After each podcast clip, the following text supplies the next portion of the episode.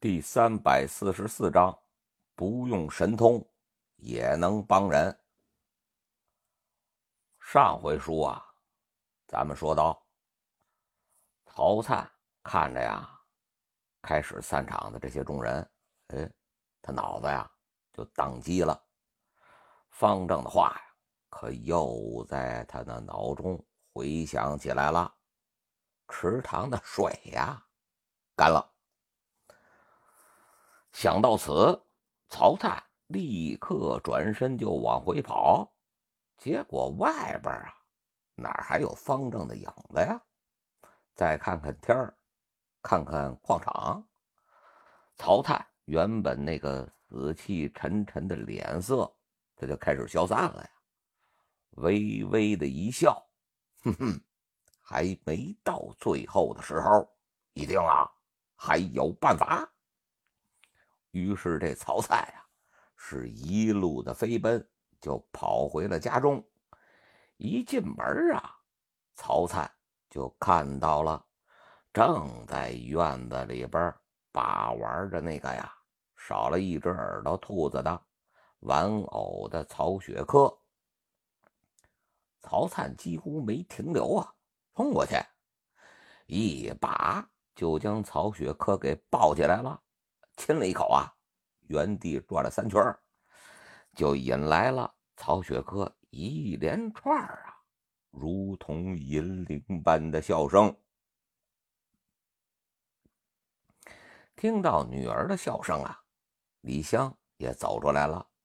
雪科呀，什么事儿啊？这么开心？哎，老曹，你今天怎么回来这么早啊？呃，矿场断电了，上边啊。好像还有检查，要临时停工一天，我就回来了。曹灿啊笑了，虽然孩子的病啊还没好，但是已经死过一次了呀。他经历了生离死别，经历过呀，还能看见，但是啊摸不到的痛苦。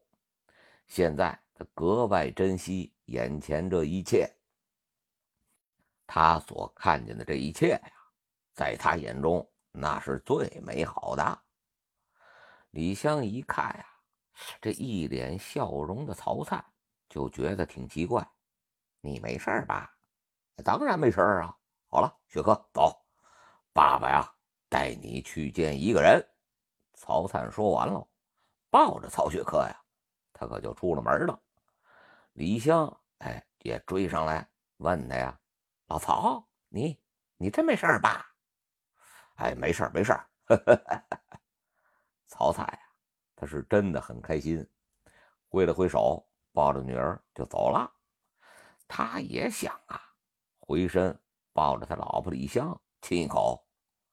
不过呀，哎，女儿在场呢，终究那个脸皮还是不够厚，他呀做不到。哎，媳妇媳妇。没施主啊，他又来了。方丈啊，正在看佛经呢，就见松鼠啊跑进来了。方丈就乐了呀，来了就来了吧，你这么激动干什么呀？说完，方丈站起身，来到了前院。一看见方丈啊，呃曹灿立马就给跪下了，请求法师啊，救救我女儿。只要能救我女儿，让我当牛做马都行。曹雪珂呀，一见他爸爸这样，吓了一跳，但是啊，他很乖巧，也就跟着跪下去了。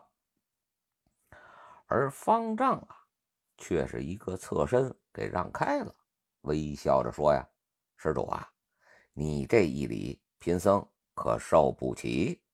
啊，这。”法师，这个曹灿，他还真是不擅长言辞。他能想到的办法呀，就是祈求这个神僧出手救他的女儿。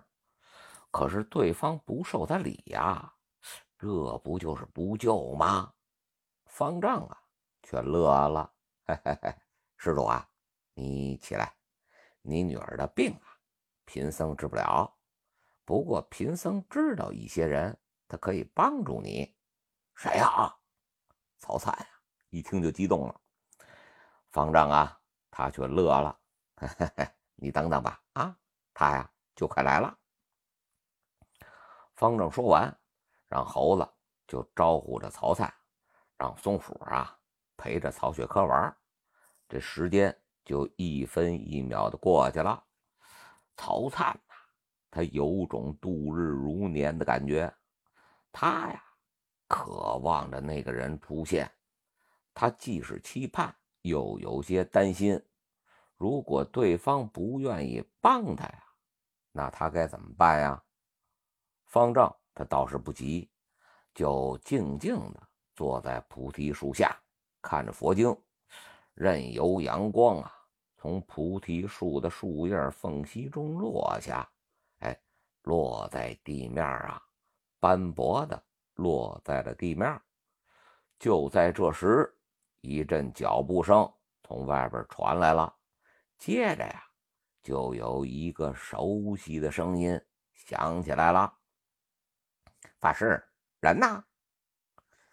接着呀，就是一双大长腿跨进了一指寺。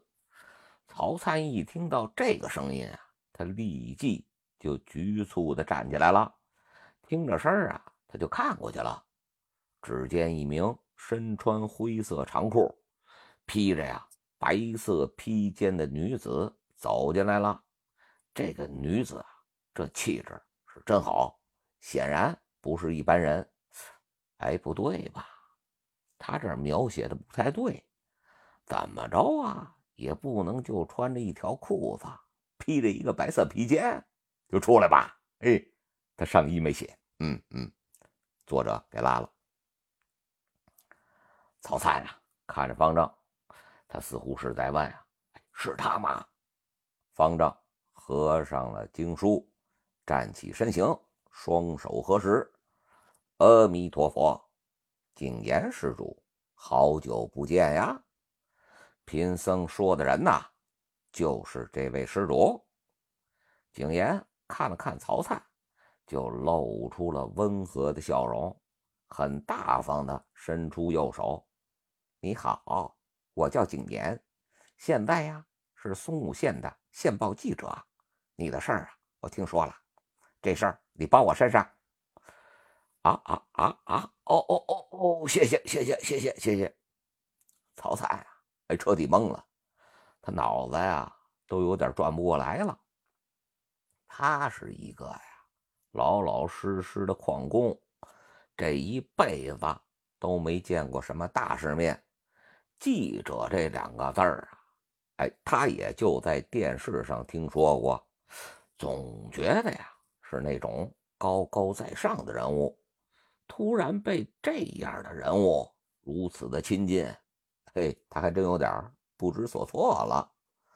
曹灿下意识的背着手啊，在衣服上擦了擦，这才和景言握了一下手。景言见此啊，也立刻收回了手，学着曹灿那样啊，擦擦手，然后才跟他握手。曹灿呀，一下就傻愣住了。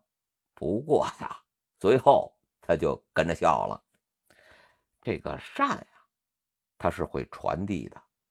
他尊重对方，对方他也在尊重他。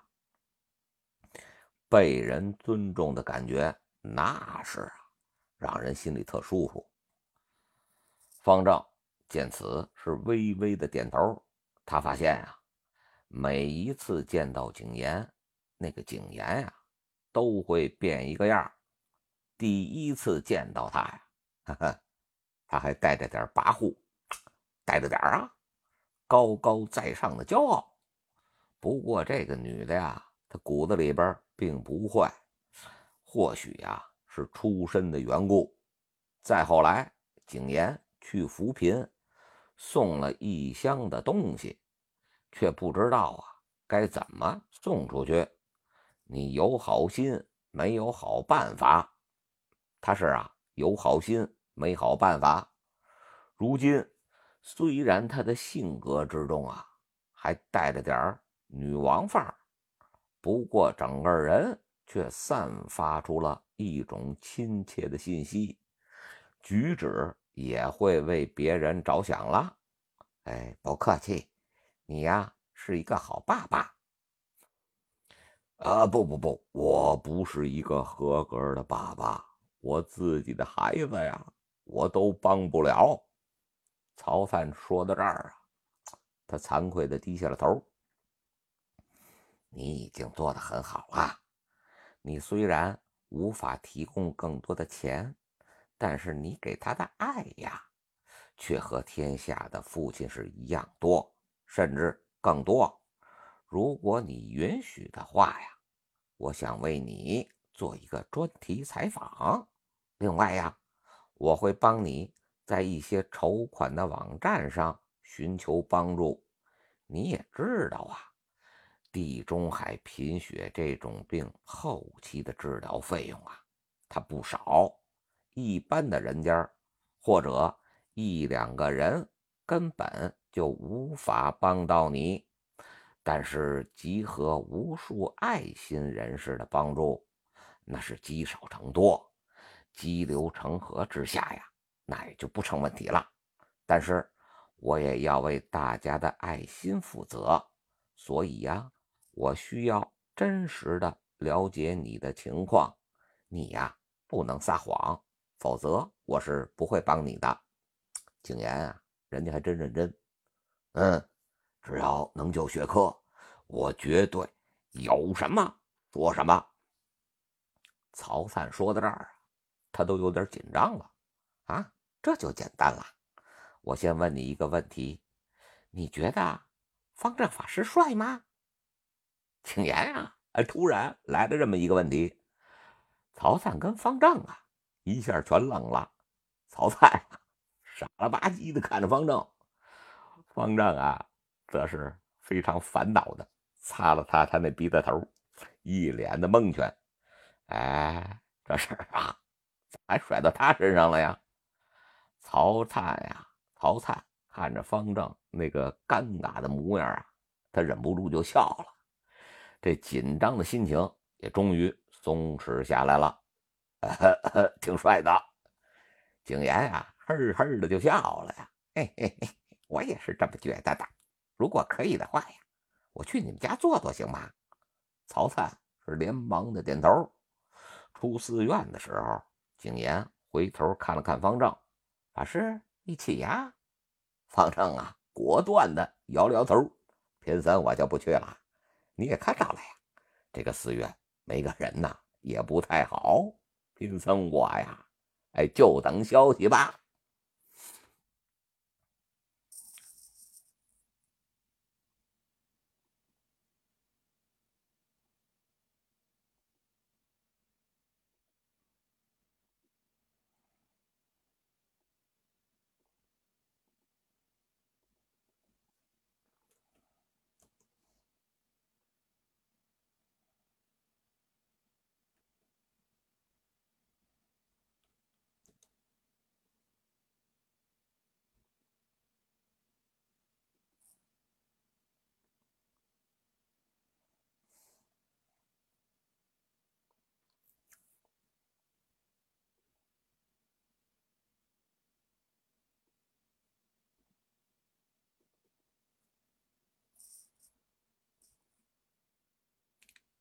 第三百四十五章抽奖。嗯，上回书啊，咱们说到，景言邀请法师一起去曹灿他们家，但是方丈啊，哎，他可不想去。哼，法师，你可真够懒的，活啊，你都扔给我了，你却在山上悠然自得，嘿嘿，命苦啊！景言呀，叹气摇头，一脸委屈的就走了。方丈啊，哎，他可不上这个当，他能够感受得到，景言他是啊乐在其中，他也很享受啊这种帮人的感觉。方丈虽然知道景言他能量不小，但是啊，也万万没想到这景言的能量啊，那么老大。第二天，他就在不少网站上看到了曹灿的事情，还有啊，曹灿家的情况，以及曹雪珂的状况，哎，就受到了大量的关注。无数的好心人都是纷纷的留言：“小编，小编，别说那么多了，就不能给留个电话号码啊？”银行账号也行啊，呃，我都看哭了，不行，我要捐钱，卡号，卡号。虽然呀，我只是个打工的，我没啥钱，不过呀，我捐一百。小妹妹好可怜呐，我这个月的零食钱我都捐喽，好不？可是怎么给呀？我们老板看见这条新闻啦。已经哈在去的路上了。我老板说了，所有的钱呀，他都包了。哎，楼上你们家老板是好人，你祝福祝福他。好老板，说说你们公司的名字，我们呀也支持一下。我们老板说了，做好事儿他不能留名否则呀，否则岂不是成了广告党了呀？大家伙儿啊，祝福小丫头吧！哗哗哗哗哗，这一连串的留言啊。第三天，方丈就接到了景言的消息：一个大老板千里之外飞过来了，已经将啊曹雪珂给接走了。曹灿呀也跟着去了，剩下的事情那老板全包了。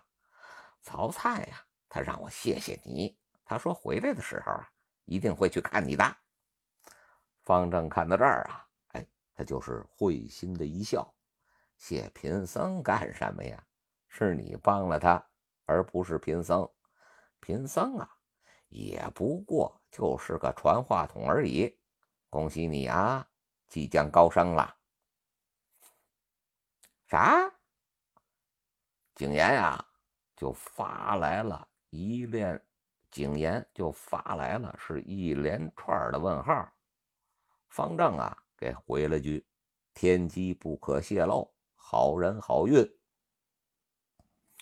正当景言要追问的时候啊，一个人找到了景言，然后啊，跟他谈了一些事儿。等那个人走了之后，景言呀，他还觉得自己在做梦呢。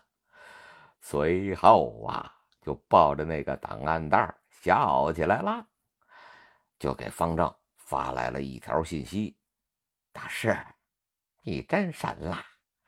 我要调到市里去了，放心啊，有空我一定来看你。”方丈啊，他是呵呵的一笑，给景言也就回了个笑脸儿。曹灿这个事儿解决了，方丈啊，他也算是放心了。虽然这一次啊，他依然用的是一梦黄粱的神通，但是最终解决问题的方法呀，却和神通他没什么关系。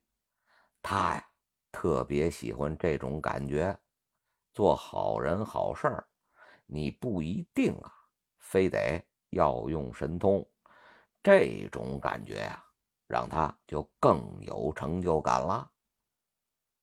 同时，方丈啊，他又再一次的感受到了来自社会的善良。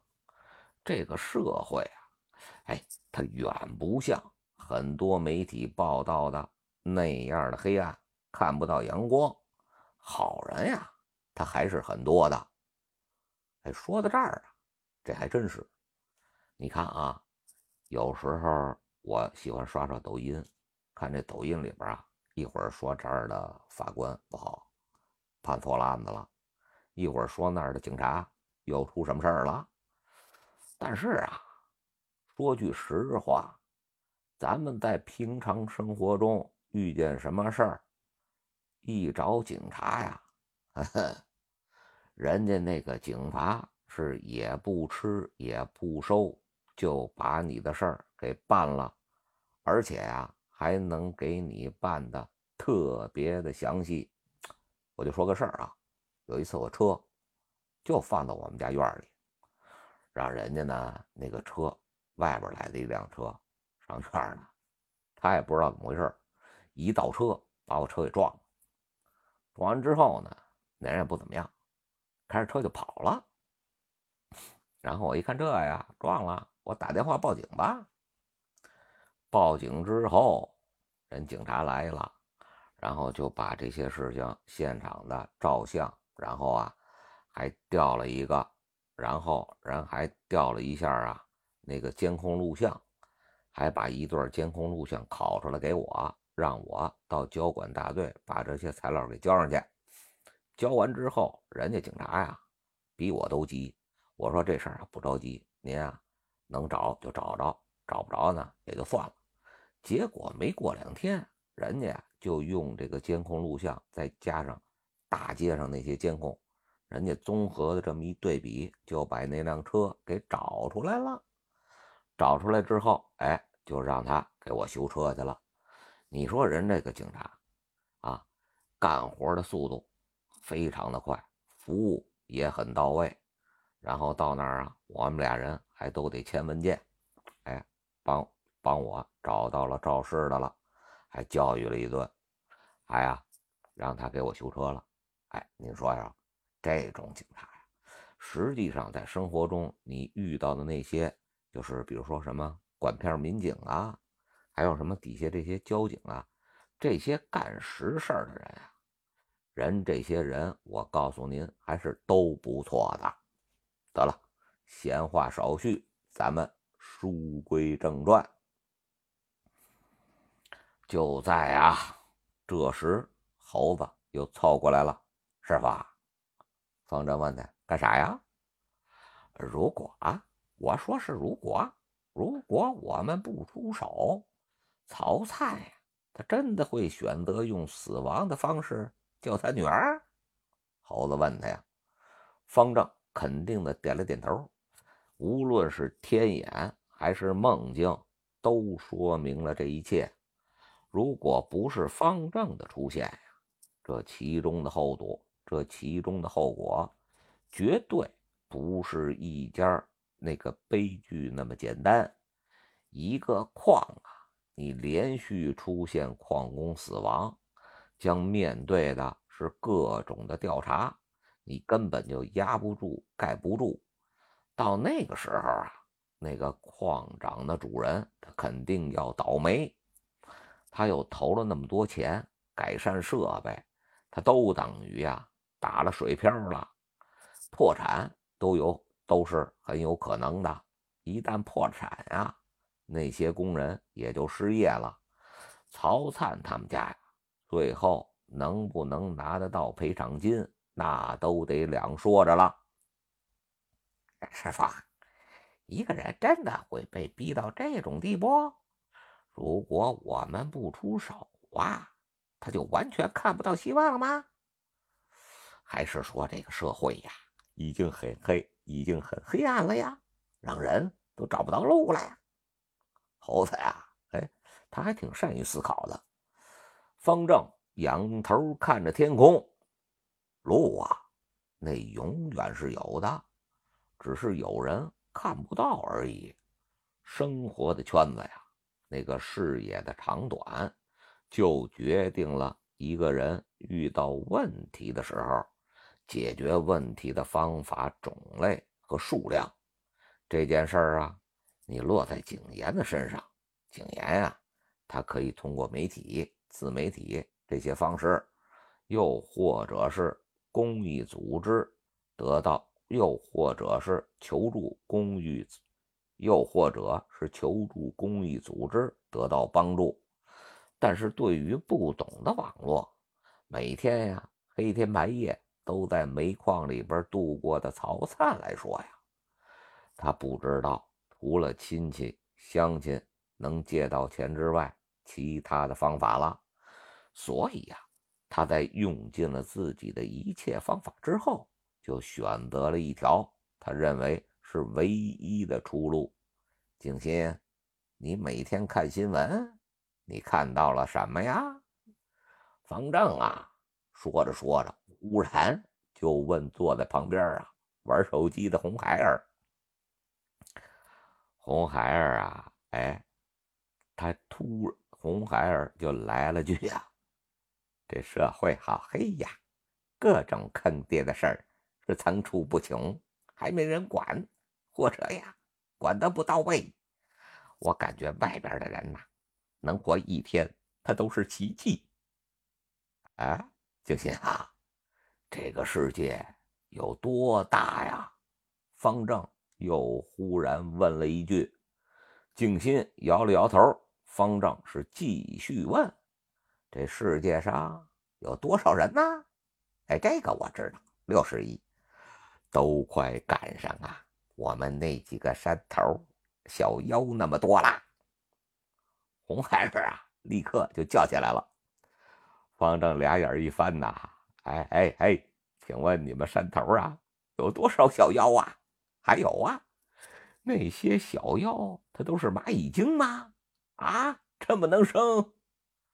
方正他忍住了心里的不爽，继续问他：这个世界很大，人呐，他本来想说这人也很多，但是想想红孩儿的话呀，他立刻就给改了。人呐也不少，林子大了，什么鸟都有。当一件事儿会被重点关注、放到新闻上的时候啊，那绝对不是因为它是普通存在，否则呀，那也就没有新闻价值了。只有这件事儿的偶然发生的特例比较稀奇，它才会被放到新闻上。否则呀，那么多人会走路。怎么没人去报道啊？但是一个没腿的人用双手走路，他就会啊被报道出来。所以你看到的所谓的黑暗呐，那也就只是这个社会上的凤毛麟角的一部分而已。你之所以认为这个世界黑暗，那是因为你盯着那个黑暗的地方看。你看多了呀，哎，也就觉得全黑了。红孩儿啊，他还摸了摸下巴，他根本也没胡子呀。哎，师傅呀，你说的好像有些道理。方正扭头又对着猴子，所以呀，不是社会黑，让曹灿让曹灿找不到出路。而是因为他自己看不到路。事实证明，当他的事儿啊被大家知道之后，他得到了无数人的关心和帮助，而不是啊无数的恶意。难道不是吗？猴子呀，跟着点了点头，双掌合十，阿弥陀佛，弟子明白。红孩儿啊。他也陷入了沉思当中。就在这时啊，一个久违了的声音响起来了：“啊，叮！恭喜你又帮助了一个人，抽奖吗？啊，抽！这种好事啊，方丈他怎么可能会错过呀？啊，叮！恭喜你获得新的菩萨像一尊。”去万佛牌上看着吧，去万佛牌上看看吧。奖励一尊菩萨像，系统，哎，这次奖励怎么这么好啊？方丈啊，他很惊讶。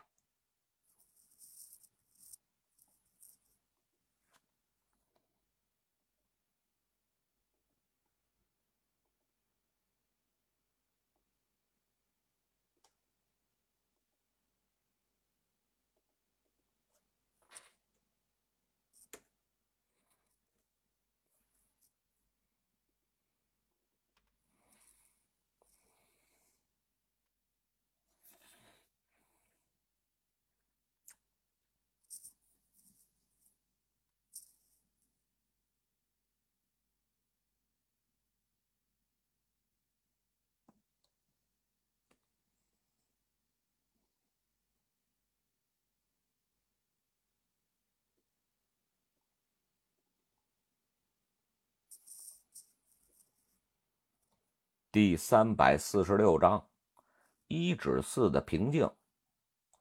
早就跟你说过，一个人行善是小善，待人行善呀才是大善。不过这次的奖励真不错呀！方正一听啊，他心头就是一动，赶紧就跑进佛堂去查看。他有种感觉呀，这次的菩萨可能真有些不同。进了万佛，进了万佛殿，抬头一看呀，就只见万佛牌中果然多了一尊菩萨像。那个菩萨呀，是头戴毗卢冠，身披袈裟，一手持锡杖，一手持莲花。端坐在一头怪兽的背上，这只兽啊是虎头独角而犬，是虎头独角犬耳龙身狮尾麒麟足。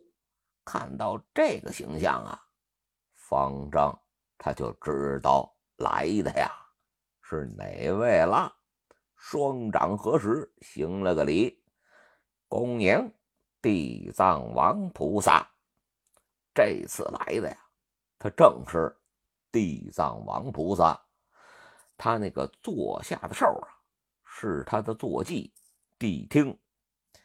地藏王菩萨他坐镇六道，分六分身，分别镇压着六道之地。他发下了大宏愿，他发下过大宏愿，众生度尽，方正菩提。地狱未空，是誓不成佛。这个呀，可是一个功德无量、心怀大慈悲的菩萨，也是方丈啊极其尊重的一尊菩萨。地藏王菩萨的坐骑谛听，他也非是一般的异兽，他的独角啊，其一。是象征着能接受宇宙的信息，就跟那个天线似的呀。它也能用来攻击防守。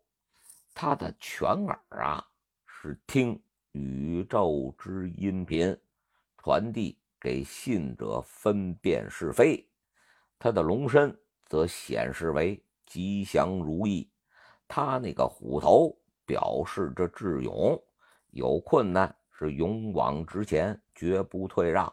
他那个狮尾啊，是表示有耐性、有雄心，办任何事情坚持那就是胜利。他的麒麟足被视为啊四平八稳，与人为善，和睦相处，是为善为宝。可以说呀，谛听是集合了无数瑞兽之身。还有只能集于一体的瑞兽，那呀是非同一般。也不知道贫僧啊，能不能借来这个谛听之力？方丈想到这儿啊，他立刻的意念就动了。结果他惊讶的发现，这个地藏王菩萨竟然。真的可以给他附加一种啊特殊的能力——地狱之门。但是其他的能力啊，他就没有了。谛听的能力啊，方丈他是同样用不了。别开心啦，你想借来更多的神力，那就多多的修行吧。功德到了呀，自然。可以接触到更多的神力加持。系统啊，又提醒他了。方正无奈的摇了摇头啊，他是真眼馋呀。这个谛听他各项的神通，同时也对地藏王菩萨的六道之力非常的感兴趣。最重要的是啊，他想看看这世间是不是啊，真的有轮回。真的有鬼怪，可惜呀，能力不足，他也只能给放弃了。赶紧啊，查看地运地狱之门的能力。这个地狱之门呐，能够将恶人拖入地狱的鬼门关，内部就连通着十八层地狱，算是一种恐怖无比的惩罚之地。任何人都可以被扔进去，然后地狱之门呐，会根据对方的罪行、业力、功德做出判断，最后进行处罚。十八层地狱可以送给方，可以送给对方一场完美的刑罚套餐的盛宴，直到啊洗脱所有的罪孽，才会被扔出来。而且呀，这个记忆会烙印在对方的灵魂深处，警示着对方啊，不敢作恶。同时，他们无法将这段经历再说出来。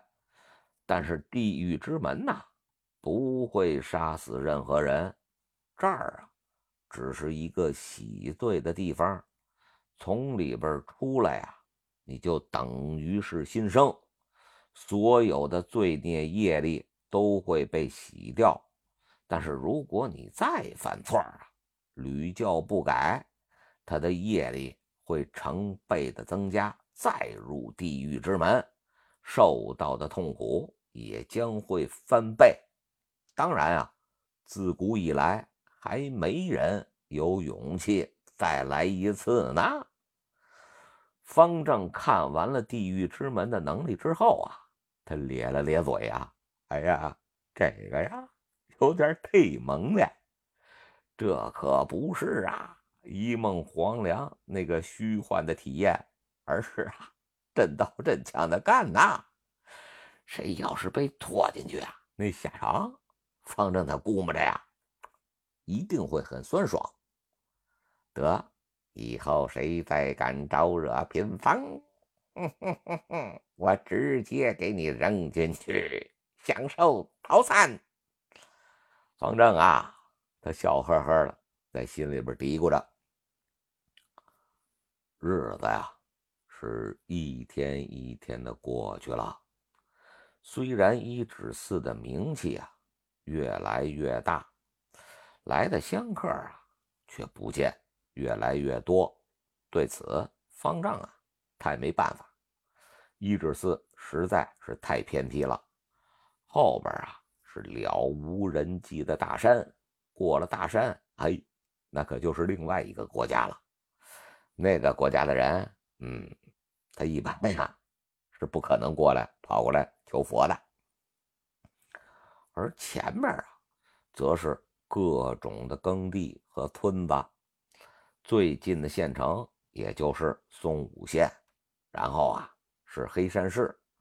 你别说松武县了，就算就算是黑山市，到现在还都没通高铁呢，只有啊。绿皮车天天呀是咣当咣当那么跑着，因为黑山市啊，它是个死角，又没什么特别的景区，有影响力的矿产资源什么的呀，所以国家呀似乎根本就没打算将高铁修到这儿来，至少啊目前是没什么希望了。早些年国家还允许。砍伐林木，那个时候啊，黑山市，哎，他也火过一阵儿，许多伐木厂的老板呀，可都赚了一笔。但是到了今年呀，哼，他早就不允许伐木了。木材加工厂、伐木厂这些产业链，几乎一夜之间，他死的呀，就差不多了。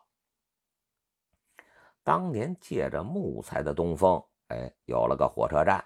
现在呀，也借不到力了。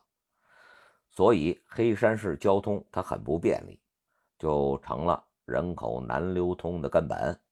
再加上黑山市啊，它没什么东西可以吸引外来人口，所以人口的基本上啊，所以人口基本上都是固定的那些人。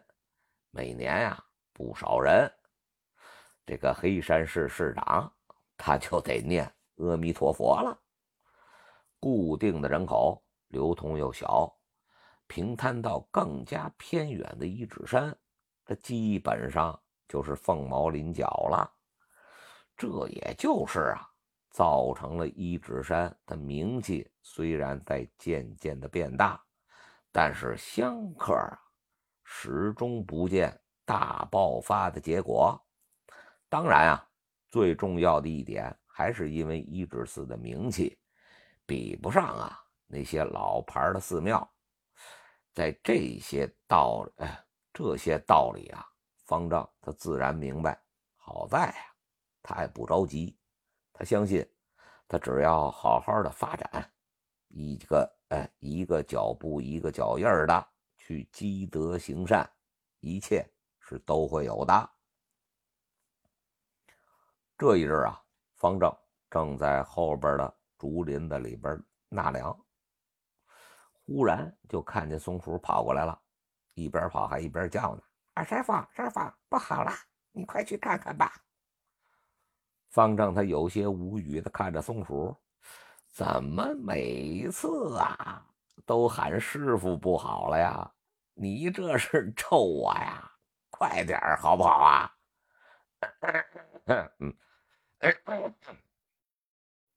你这是在咒我吗？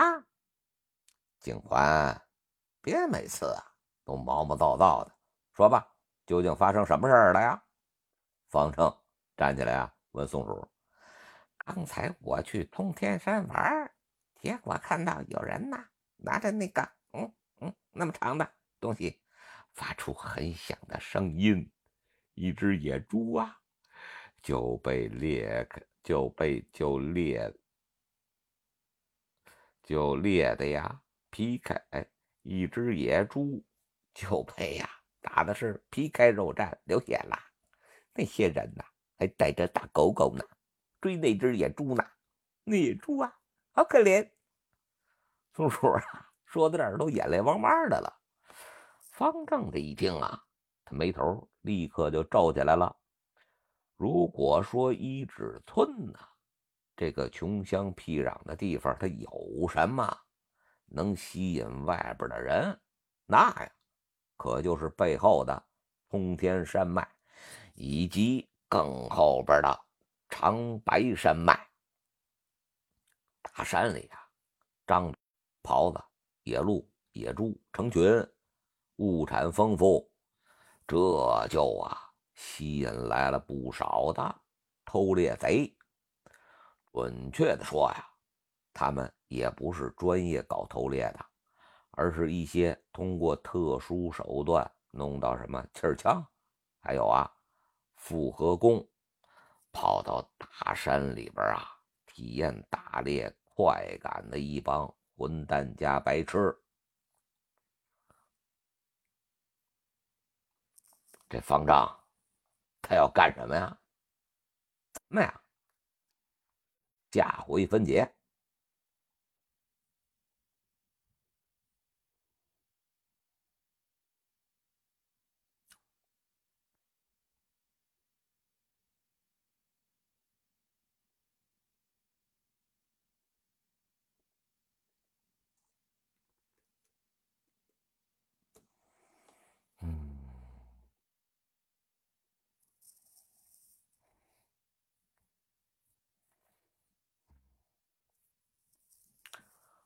录多长时间了？一个小时的呀，可以领奖了。